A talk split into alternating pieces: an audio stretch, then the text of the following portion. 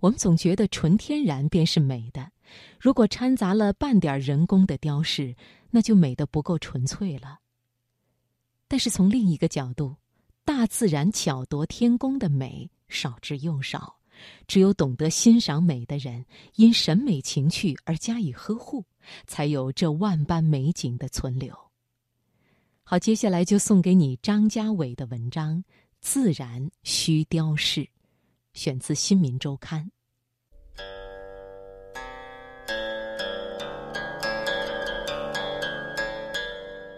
一张琴。一轴画，一朵青花，一方古月，一寸光阴，一壶酒，一纸诗书，一年华。年华，年华，久远的历史，漫长的光阴。寂静之时，放慢生活脚步，享受生活美学。财经夜读，倾情奉献。生活中的美学，共享一段诗情画意的典雅人生。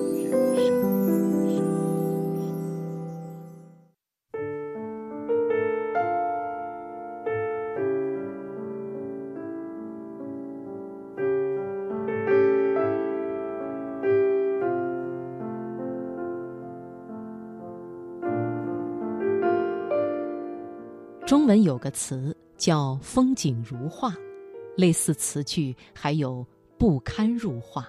所以自古以来，人们喜爱的风景并非真实风景，而是经过提炼的理想化的风景。十九世纪后半叶，日本浮世绘流传到法国，激发了印象派。印象派的诸位大师太爱日本浮世绘的风景画了。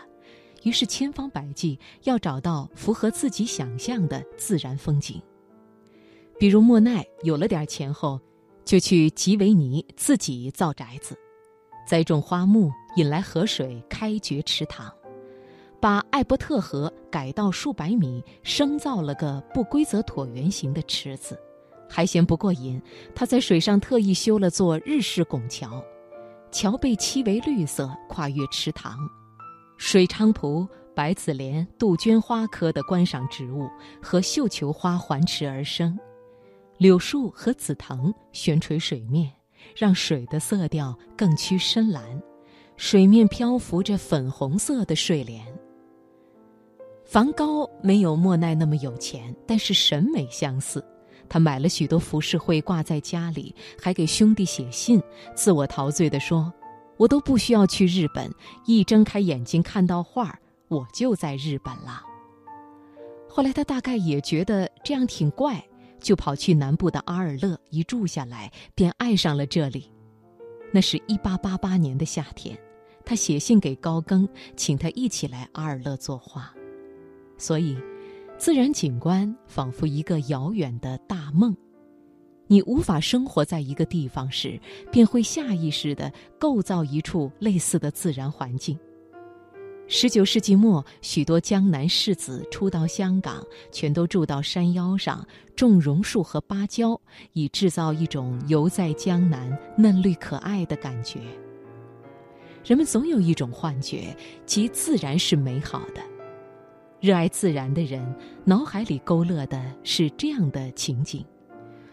无边无际的田野与花海，清澈的湖水，青草如茵，绿树如盖，空气清新甜美，阳光温暖柔和，让你拍照都可以不用滤镜。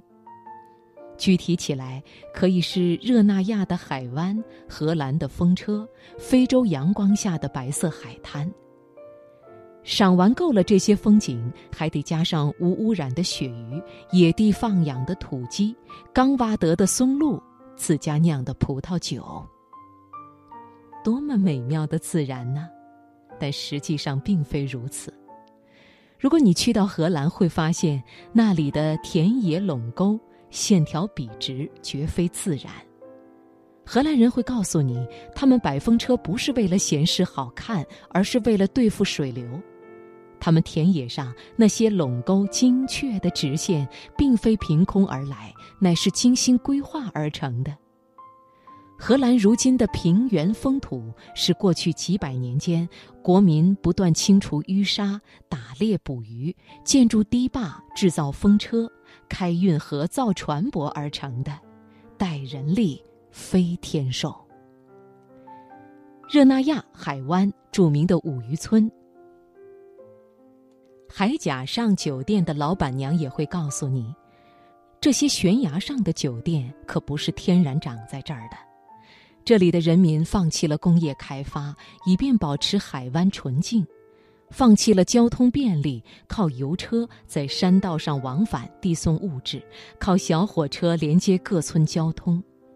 他们小心翼翼地保护着这里，谨慎地添加着各类便于游客生活的细节。而在此之前，这里只是片人迹罕至、地势险恶、渔民都觉得过日子艰难的海湾。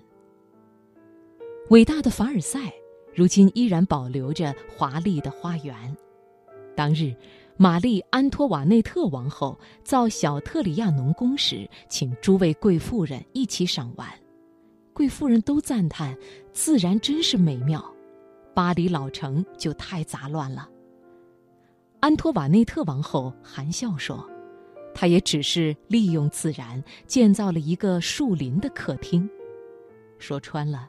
英国与法国伟大的庭院也是一种工业产品，是被修剪、移植、摆弄过造型的产品。真相是，世上并没有纯粹美好的自然，大部分的自然环境若非人类加工整修，根本不适合人类生存，更谈不上美丽，更多的是荒凉与危险。就像一个看上去素颜天然的美人，你不知道她为了保养成这样，耗费了多少气力呢？